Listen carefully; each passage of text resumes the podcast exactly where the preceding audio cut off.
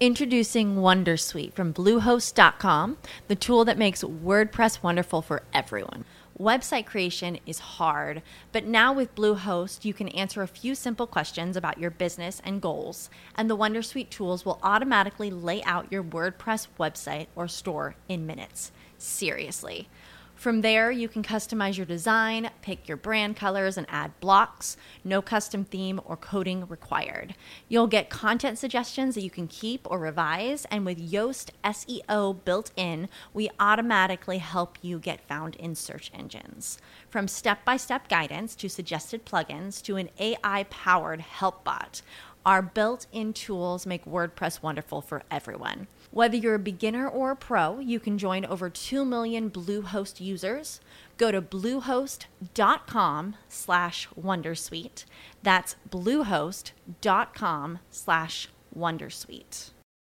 Wenn du mich und meine Arbeit unterstützen möchtest, dann gib doch deine Stimme für meinen Podcast beim Deutschen Podcastpreis 2023 noch bis zum 28.05. für mich ab. Den Link dazu findest du in meiner Podcast-Beschreibung auf meinen Social-Media-Profilen auf YouTube, TikTok und Instagram oder unter www.deutscher-podcastpreis.de in der Kategorie Wissen unter E für Elektrotechnik-Podcast. Und jetzt weiterhin viel Spaß mit der Podcast-Folge. Mit Balkonkraftwerken Strom sparen. Der Elektrotechnik-Podcast von und mit Giancarlo the Teacher meldet sich mit einer neuen Podcast-Folge und grüßt damit die geilste Community, die ich mir als Podcaster eigentlich nur wünschen kann.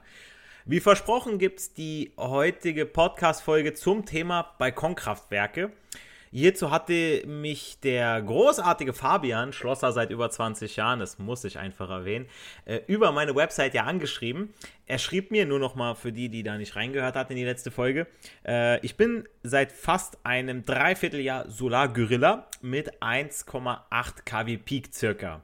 Also Solar Gorilla Nochmal ganz kurz, ist, äh, diese Gorilla-Solaranlagen sind kleine Photovoltaikmodule, die man am Balkon installiert und einfach per Netzstecker anschließen konnte, um Strom für den Eigenverbrauch zu produzieren. So, und jetzt wurde dem Fabian ein Zählertausch in nächster Zeit angekündigt. Und seine Sorge ist, dass der neue Zähler die Einspeisung misst und an den Netzbetreiber übermittelt.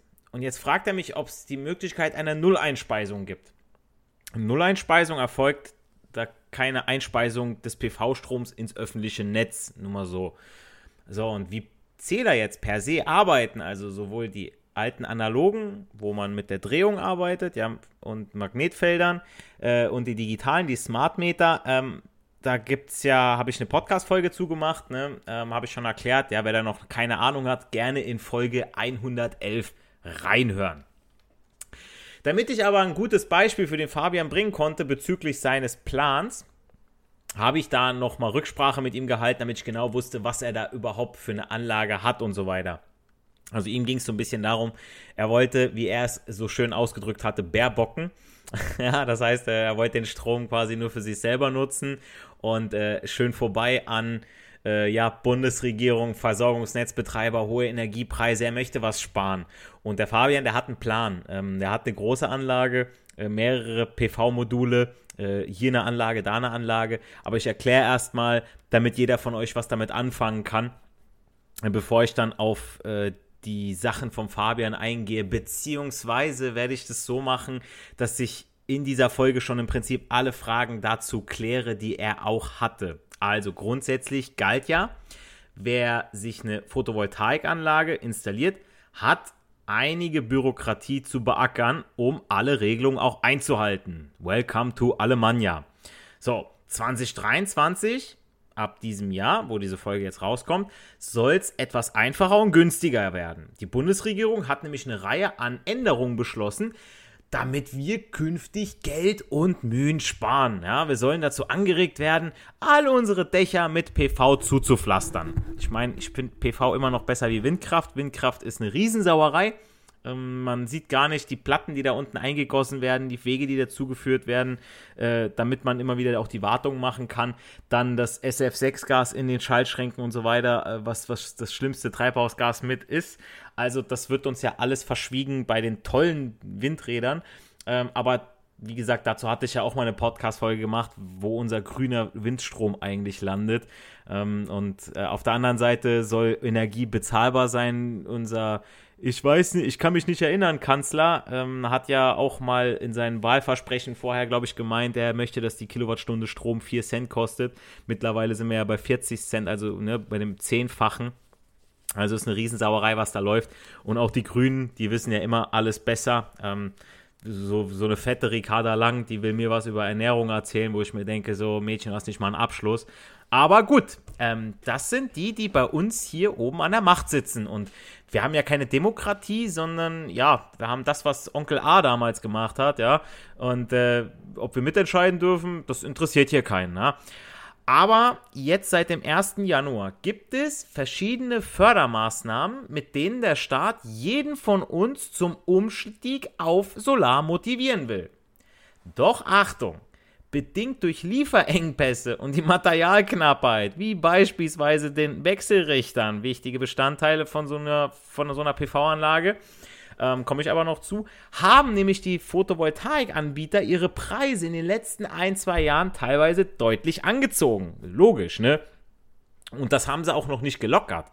Sprich, ihr zahlt mehr, als die Anlage wert ist. Statt also ein paar Monate zu warten, zahlen einige Eigentümer nicht selten tausende Euro Aufpreis, nur um früher eine montierte Anlage auf dem Dach zu haben. Mein Tipp an der Stelle, lieber warten. Äh, wenn ihr einen Monat oder zwei warten müsst, da kommt es jetzt wirklich nicht drauf an. Da würde ich sagen, komm, ich spare mir die Kohle. Und äh, es ist im Prinzip wie mit allem anderen auch. Man muss sich das Ganze erstmal so ein bisschen angucken.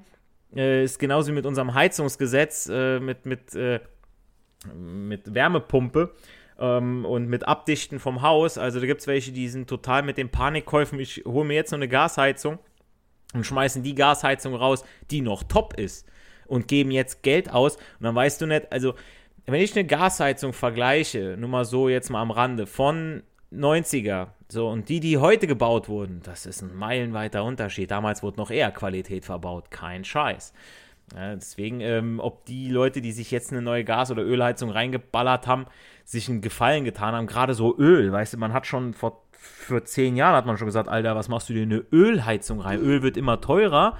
Und äh, klar, du sparst bei der Heizung, bei der Anschaffung, aber Digga, was ist los mit dir, ja? Und heute, oh, ich bin schlau, ich habe mir eine, Leute, mal ganz ehrlich, ne? Aber, wie gesagt, bei der PV-Anlage wartet lieber mit der ganzen Geschichte. Also auch mit dem Balkonkraftwerk, wenn Lieferengpässe und so weiter, lieber warten und dafür habt ihr dann aber einen vernünftigeren Preis. Damit euch das nämlich nicht passiert, empfehle ich euch auch einen von vielen kostenlosen Solarvergleichern. Ich habe da mal einen verlinkt, den fand ich gar nicht so verkehrt. Da könnt ihr so ein bisschen schauen, wie ist euer Dach ausgerichtet, äh, was habt ihr für eine Dachfläche, Postleitzahl und so weiter, damit halt schon geguckt werden kann, wieso die Preise sind, damit ihr mal so ein bisschen mit was rechnen könnt, ja. Ähm, da beschreibt ihr dann nämlich einfach kurz, äh, wie gesagt, Dachfläche, Anfrage abschicken und schon erhaltet ihr passende Preisangebote von passenden Solarfachfirmen aus eurer Region. Aber kurz noch zur Info. Wer Strom ins Netz einspeist, erhält dafür Stand 2023 spürbar, das stand wirklich so in so einem Artikel, mehr als noch 2022. So, also ich vergleiche das immer mit so zwei Tüten, ja, hier ist eine Tüte mit nichts drin und hier ist doppelt so viel nichts drin, so und da war eine kleine Tüte und die andere Tüte ist halt ein bisschen größer, aber immer noch klein. Die Erhöhung der Einspeisevergütung ist nämlich 2023 jetzt bei 8,2 Cent pro Kilowattstunde.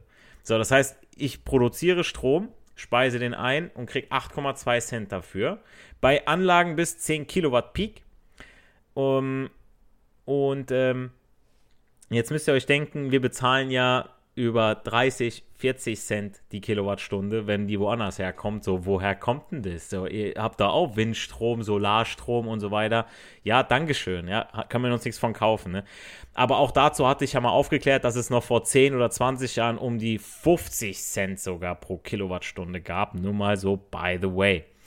Bisher mussten aber Besitzer und Betreiber von Photovoltaikanlagen außerdem ja die Umsatz- sowie die Einkommensteuer zahlen. Diese sehr aufwendige Besteuerungsverfahren sind seit dem 1. Januar 2023 komplett entfallen. Also das ist das, wo uns die Bundesregierung so ein bisschen entgegenkommt.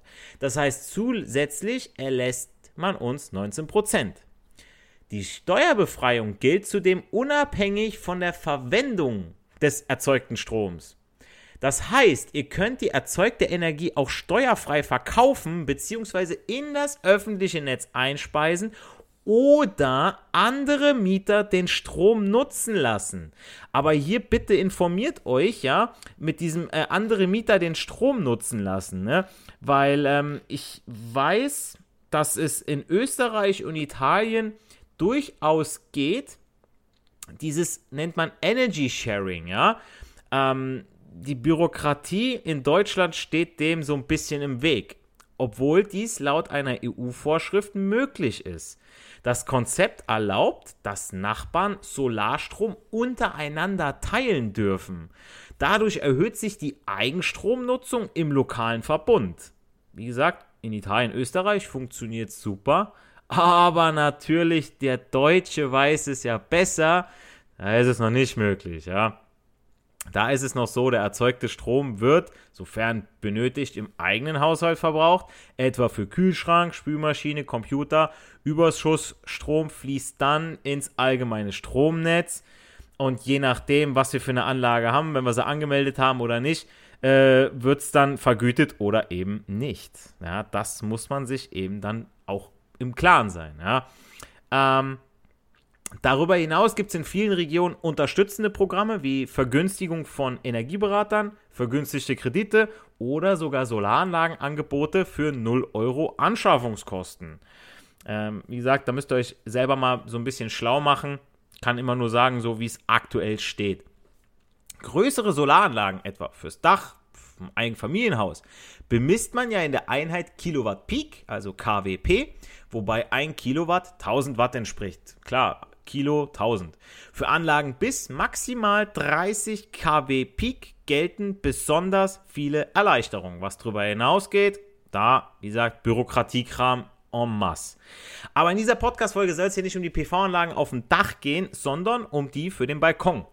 Also kleine Anlagen, die schon Mieterinnen und Mieter selber installieren können, denn diese profitieren auch von den seit 2023 geltenden Vereinfachungen.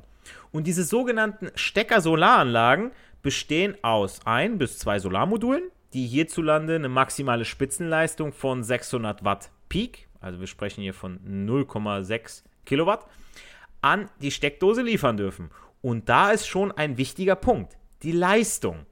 Wer sich nämlich heute ein Balkonkraftwerk kauft, steht vor der Entscheidung. Kauft man Module, die maximal 600 Watt in der Spitze produzieren oder investiert man gleich in 800 Watt? Bisher darf man in Deutschland maximal 600 Watt in der Spitze mit einem Balkonkraftwerk ähm, alias Stecker-Solarmodul erzeugen. Auf EU-Ebene liegt die Grenze derweil bereits bei 800 Watt. Die Mitgliedstaaten können aber eigene Regelungen hier treffen. Also da gibt es keine, keine EU, die sagt, das müssen jetzt alle gleich machen. Auch hier wieder Deutschland vorweg, 600 Watt. Ähm, ja, bin ich kein Freund von, aber äh, wir sind ja so viele Freunde von den Gesetzen, die hier gemacht werden. Also ich wüsste keinen, der sagt, oh, die Grünen machen was Tolles hier. Ähm, aufgrund der EU-Verordnung liegt natürlich die Vermutung nahe, dass sich ein Balkonkraftwerk mit einer Leistung bis zu 800 Watt problemlos einfach installieren und verwenden darf. Wie gesagt, das ist in Deutschland nicht der Fall. Die Leistung von Balkonkraftwerken wurde von maximal 800 auf maximal 600 Watt heruntergestuft. Ich habe das jetzt nochmal erwähnt, weil es wichtig ist. Zudem darf ich pro Haushalt lediglich ein Balkonkraftwerk betreiben. Auch ich hätte genügend Platz und dann ist die Idee verführerisch, mehrere Balkonkraftwerke mit jeweils 600 Watt zu installieren. Ja, wir wollen bei der Steckdose einen hier, einen da. Das wird jedoch so nicht funktionieren. Der Gesetzgeber hat nämlich für die, für diesen Fall gleich von vornherein ein Riegel vorgeschoben und erlaubt pro Haushalt lediglich eine Stecker-Solaranlage mit maximal 600 Watt Einspeiseleistung. Hinzu kommt, dass ich die sogenannte Stecker-Solaranlage auch nicht ohne weiteres betreiben darf. Die Bestimmungen wurden zwar deutlich gelockert, Steuervergütung und so weiter. Dennoch kommen wir nicht um die deutsche Bürokratie herum. Also ein bisschen Bürokratie haben wir da immer noch. Das Balkonkraftwerk muss sowohl bei dem Netzbetreiber als auch beim Marktstammdatenregister angemeldet werden und das zeitnah. Versäumt man die Anmeldung, droht ein Bußgeld. Also ich habe auch schon Sachen gelesen, so von so 150 Euro. Und da war auch nicht mit, äh, oh, ich hab's vergessen. Ja, also da sind die echt äh, schon krass drauf, dass die da euch die Kohle nochmal extra aus der Tasche ziehen, obwohl ihr ja was hier für die Umwelt tut. Ne? Also, boah, ich find's echt nicht cool. Ähm, wenn ich von heute auf morgen auswandern könnte, ich weiß nicht, ob ich einfach sagen würde, so, ja, okay, komm hier hier hast du meinen Schlüssel, hier ist so alles, ich lasse alles hinter mir. ähm, ja, es beginnt bereits damit, dass man das Balkonkraftwerk ab 600 Watt von einem dafür autorisierten Elektriker nämlich abnehmen lassen muss. Das heißt, ab 600 Watt darf ich nicht mehr alleine das Balkonkraftwerk einfach so beim Netzbetreiber anmelden. Hinzu kommt, dass ihr mit Kosten für diverse weitere Maßnahmen rechnen müsst, wie zum Beispiel dem Einbau von einer WLAN-Steckdose und dem Austausch der Sicherung, weil mehr Leistung, mehr Strom die Leitungen ja dann belasten und die müssen ja abgesichert werden, beziehungsweise wollt ihr nicht, dass ständig die Sicherung fliegt. Ähm, zudem müsst ihr damit rechnen und das ist eine Sache, da hat mich auch der liebe Fabian gefragt, ja, wegen dieser Nulleinspeisung und wegen der Geschichte äh, mit dem Zähler ihr müsst damit rechnen, dass ihr relativ zeitnah mit einem digitalen Zähler von eurem Netzbetreiber geglückt, äh, beglückt werdet. Ja, herzlichen Glückwunsch. Dadurch entstehen nämlich bei euch jährlich unter Umständen deutlich höhere Wartungskosten. Wie gesagt, unter Umständen. Das sind sogenannte Smart Meter, die ermitteln den Verbrauch und das, was ihr auch einspeist, etc. Und dabei geht es der Bundesregierung, die verkauft uns das so, nicht, dass wir überwacht werden, Datenschutz und so weiter, nein, nein. Es wird uns so ver äh, verkauft, dass ähm, geschaut wird, okay, wann wird denn der meiste Strom produziert, wann ist Strom sehr günstig, um dass wir dazu gezwungen werden, zu bestimmten Uhrzeiten, wenn der Strom günstig ist, dann meine Waschmaschine, meine Spülmaschine, meine ganzen Verbraucher, die quasi so nebenher laufen, dass ich die dann einschalte. Also das, das ist der Gedanke dabei, ja. Äh, oder beziehungsweise so verkauft man uns das, ja, dass man sagt, okay, um drei, von, von was ich, von, von 11 bis um 17 äh, Uhr, da scheint die Sonne super, da ist viel Licht, viel PV-Strom, viel Wind, alles klar, da machen wir Wäsche. So, und alles, was in der Nacht ist, da machen wir Nachtspeicher und und und. So Geschichten halt, ja. Und das macht, das wird alles mit so einem Smart Meter, wird das ermittelt. Mhm. Die neuen Zähler können auch registrieren, wenn Strom ins Netz eingespeist wird. Was für Besitzer von Solaranlagen auf Dach und Balkon eben halt auch wichtig ist. Deswegen, ähm, Leute, es ist nicht mehr so mit diesem Zähler dreht sich zurück und, äh, ne, aber was ihr damit spart und so weiter, da komme ich gleich noch zu. Jetzt gibt es erstmal einen kurzen Werbeblock. Möchtet ihr euch nicht äh, den äh, verbrauchten Strom vergüten lassen, werdet ihr im Grunde genommen genauso behandelt wie die Besitzer einer normalen PV-Anlage mit allen damit verbundenen Auflagen und das sind echt nicht wenige. Kurzum, bevor ihr ein Balkonkraftwerk installiert, egal ob es 1 bis 600 Watt ist oder mehr, lieber Fabian, solltet ihr sehr genau alle Kosten berechnen. Trotzdem würde ich Solarmodule mit etwas mehr Leistung auswählen, um auch bei bewölktem Wetter eine maximale Stromausbeute zu erreichen. Abgesehen davon plant die Regierung die Wechselrichterbegrenzung in Zukunft auf 800 Watt zu erhöhen. Wann genau? I don't know zu diesem Zeitpunkt. Vielleicht wisst ihr das schon, dann könnt ihr mir das gerne dazu sagen. Äh, in vielen Fällen lohnt sich ein Balkonkraftwerk aber nicht so.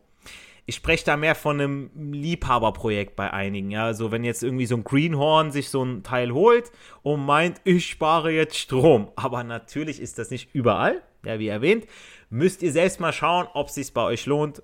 Ähm, denn Fakt ist und bleibt, dass nicht nur die gesunkenen Anschaffungskosten Stecker-Solaranlagen attraktiver gemacht haben, gleichzeitig lassen sich damit aber auch irgendwo Stromkosten senken. Nur ich rechne immer wieder, wann amortisiert sich das Ganze. Also erstmal müssen wir ja gucken, was kosten denn jetzt äh, so Balkonkraftwerke. Es gibt sofort einsetzbare 400 Watt Balkonkraftwerke bestehend aus einem Solarmodul sowie einem Wechselrichter welche einfach zu montieren sind und eine Leistungsgarantie von 25 Jahren haben, ab 499 Euro. Beispiel jetzt, ne? Für den Wechselrichter aber bürgen die meisten Hersteller allerdings nur so 10 bis 15 Jahre. Ja, müsst ihr mal wieder schauen. Das ist eher so das Wichtige, das Kernstück an dem Ganzen. Das Modul, jo, mein Gott, dahingeschmissen. Ähm, wie gesagt, 25 Jahre aufs Modul, 10 bis 15 Jahre für den Wechselrichter. Der Wechselrichter alleine kostet euch neu so bis zu 350 Euro. Ja, müsst ihr mal wieder schauen. Und dann müsst ihr schauen, okay, ich gebe jetzt 500 Euro aus. Äh, ich habe den und den Jahresverbrauch und ähm, wie viel produziert mir das Ganze? Und wenn ich das Ganze rein einspeise, kriege ich ja die 8,2 Cent. Wann kriege ich denn das wieder raus? Äh, neben dem Solarmodul selbst ist der wichtigste Bestandteil, wie gesagt, der Wechselrichter. Warum? Der wandelt ja, also ich, die, die Sonne auf meine PV-Anlage, wie das Ganze funktioniert, das erkläre ich in einem Video. Aber, beziehungsweise habe ich auch schon ein Video erklärt. Da könnt ihr gerne mal bei TikTok, Instagram und YouTube mal reinschauen. Aber wir haben ja überall Wechselstromverbraucher. So, die PV-Anlage erzeugt Gleichstrom, die muss wechselgerichtet werden. Also, der Wechselrichter wandelt Gleichstrom in Wechselstrom um und ermöglicht es uns so, den Strom ins hauseigene Netz einzuspeisen. Dann haben wir unseren Toaster, Kühlschrank, Kaffeemaschine. Die bedienen sich dann zuerst an dieser lokalen Quelle, bevor sie am regulären Netzstrom dann ziehen. Das ist der Plan von uns allen, dass wir quasi äh, diese 34 Cent, die ich pro Kilowattstunde zahle, oder die 39 Cent oder die 40 Cent, je nach Stromverbraucher, äh, beziehungsweise nach, nach Anbieter, äh, dass ich die mal spare in dem Moment. Für Betreiber von Minisolaranlagen ist daher sinnvoll, den Strom zu verbrauchen, während die Sonneneinstrahlung ja dann stark ist. Das lässt sich über Zeitschaltuhren realisieren, die in vielen modernen Haushaltsgeräten ja schon eingebaut sind. Und hier ist nämlich der Punkt auch mit den Smartmetern, was ich erklärt habe. Dass geschaut wird, okay, ich habe jetzt maximale Sonneneinstrahlung, jetzt äh, habe ich quasi Strom um, ich, in Anführungsstrichen umsonst, ja, Grünstrom. Und jetzt soll ich alles machen. Jetzt soll ich äh, äh, äh, Waschmaschine anmachen. Jetzt soll ich mir einen Kaffee machen. Jetzt soll ich mir alles äh, an meinen elektrischen Geräten betreiben. Und wenn keine Sonne ist, wenn scheiß Wetter ist, dann wird nichts gemacht. Ja, so. Und hier ist es genau das gleiche Prinzip, ja, dass sobald Sonne stark strahlt, äh, dass ich dann diesen Strom dann für meine Haushaltsgeräte verwende. Dann gibt es vorkonfigurierte Anlagen bestehend so aus zwei Solarmodulen mit 810 Watt Erzeugerleistung und einem 600 Watt Wechselrichter, der ja, das ist ja der zugelassen ist, habe ich bei Amazon gesehen. Da sind noch Kabel und Schuko-Stecker für schlappe 647 Euro drin. Gibt aber auch welche, die über 900 Euro kosten, äh, aber mehr wie 1000 Euro solltet ihr auf jeden Fall nicht ausgeben. Äh, muss sich ja auch, wie gesagt, wieder amortisieren.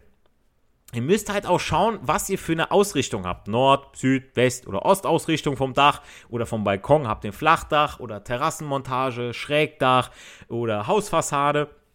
Da gibt es für alles Mögliche, gibt es das ja und da müsst ihr halt die Halterung dabei haben. Ja? Ähm, des Weiteren steht die Bürokratie in Deutschland dem sogenannten Energy Sharing ja im Weg. Ja? Also wie gesagt, ähm, ihr wollt vielleicht äh, äh, mehrere PV-Anlagen oder ihr habt mit einem Nachbarn und so weiter irgendwie was zu laufen, ja, der ist gerade nicht zu Hause und dann benutze ich seinen Strom.